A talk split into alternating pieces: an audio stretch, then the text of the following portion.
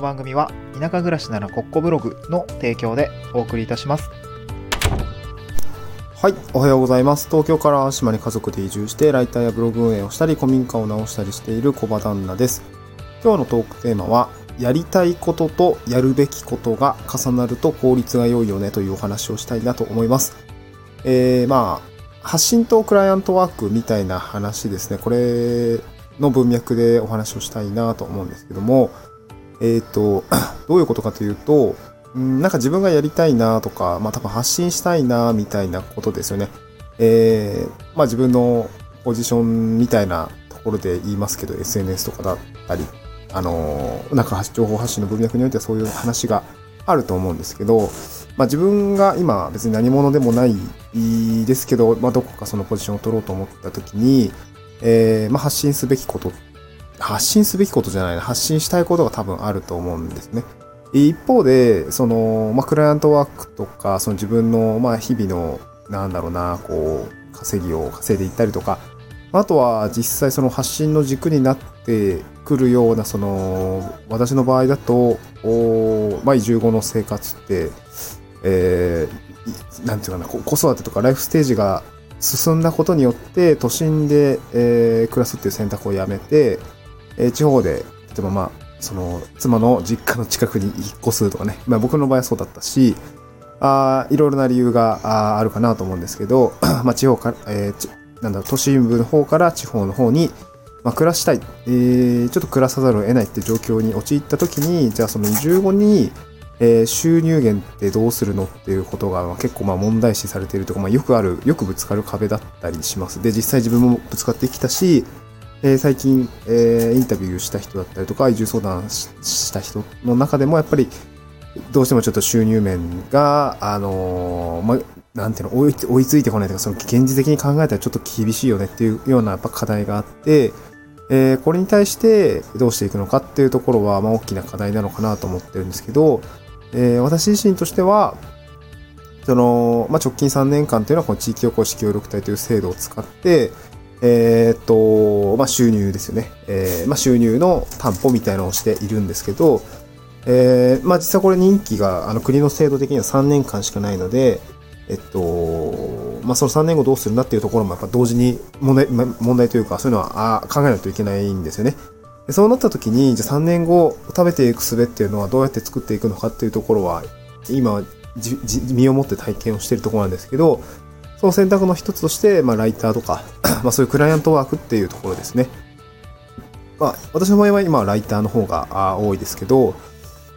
まあ、の収入の、なんで、収入ポートフォリオっていうんですかね。なんかそういうところは多いんですけど、じゃあ、その他ライターってどうやるのっていう話になってくると思うんで、まあ、そういったところを少し発信をしたいかなっていうふうに感じるんですね。うん、具体的にどうやって、稼いでいくのかみたいなところは、えライターとしてその収入の、まあ、営業の仕方だったりとか、あまあ実際ライターってこうだよね、みたいなリアルな部分っていうところは、あ自分のためにも、まあこれを聞いてくださってる方のためにも、うん、なんかその移住後ってどうやって制限立てたらいいんだろうで、その一つに、まあライターっていう選択肢があるよねっていうところを提案したいなと思ってるんですけど、まあこれが自分の発信したいことでもあったりします。まあ過去の自分に届けたい内容ですけど、それが発信したい内容ではあるんですけど、まあ、一方で、それを発信するためにやらないといけないことも多分いくつかあって、で、それは何かっていうと、やっぱりその、しっかり移住後に稼いでいくってことですかね。地方で稼いでいくっていうことは、自分が体験をしないと、まあ、説得力もないですし、まあ、そもそも自分の生活がちょっと厳しくなっちゃうんで、あの、そういうことを、まあ、ちゃんとや、やらなければならないことですかね。やりたいことと、まあ、ここで初めてやらなければならないことっていうのがいろいろ出てくるんですけど、まあでも、ライターで、ライターといってもその一口にそのいろんな案件があったりしますし、えー、っと、そうだな、まあ、稼げる案件だったり稼げない、稼ぎにくいというか単価が低い案件というのも結構あったりします。で、発信している内容と、ん？違うな、うんとね、やりたいことと、えー、やらなければならないことが、ここでね、あの、重なるとかなり効率いいなというふうに思ったことがあります。で、それは何かっていうと、えっ、ー、と、今、僕の場合だと、その移住だったり、その地方で働くキャリアだったりとか、あまあ、働き方その移住後の働き方を考えるっていうことを、をまあ、やりたいこととして掲げているんですけど、ここで、で、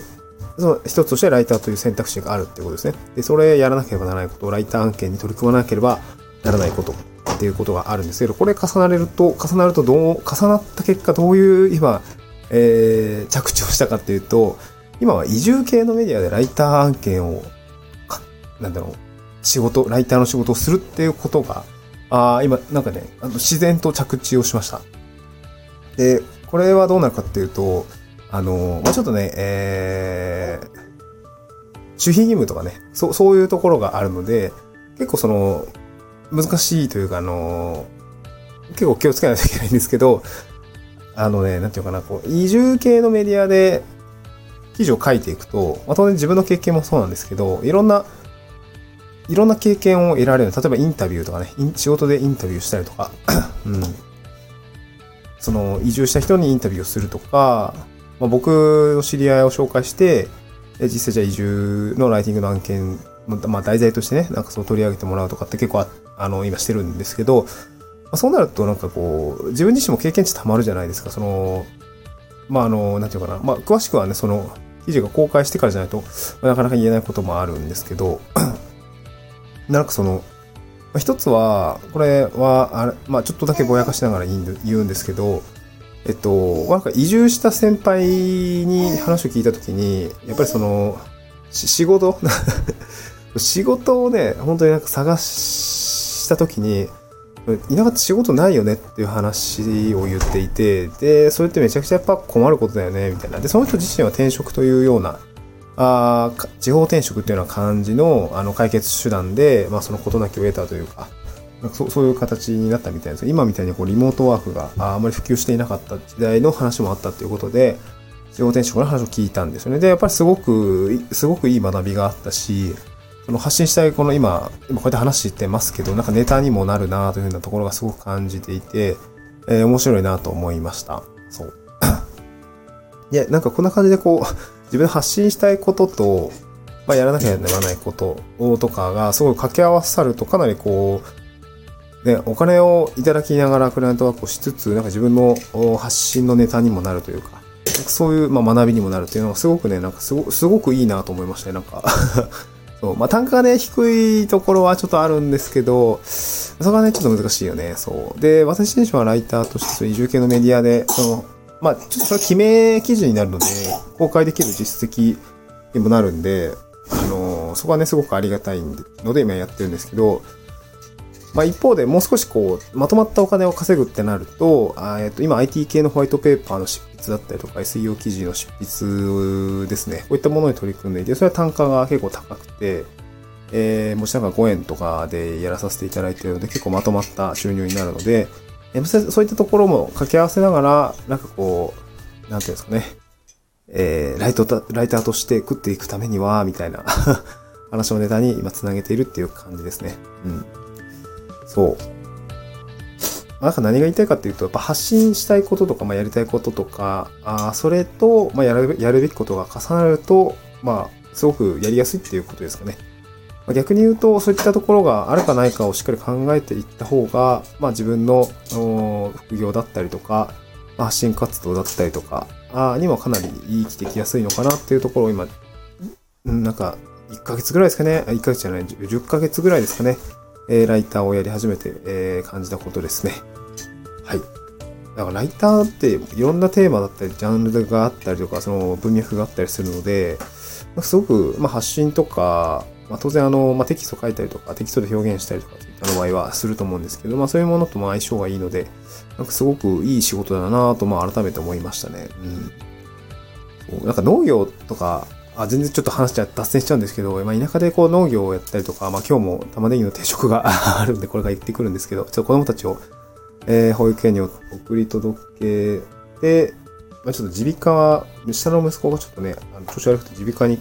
今日ちょっとこれから連れて行くんですけど、行って、えー、っと、保育園送り出して、えー、っと、玉ねぎの定食しつつ、ちょっと古民家の外壁塗装のちょっとした準備、明日ボランティアさんが来てくれるんで、塗装の準備とかもしないといけなくて、なんかなかなかライティングしてる暇ねえぞって思いながら そう、今日ちょっと忙しいなと思いながらね、やっていきます。はい。そんな感じでございますね。えー、ちょっと最後まとまりないですけど、えー、また一日頑張っていきましょう。また次回の収録でお会いしましょう。バイバイ。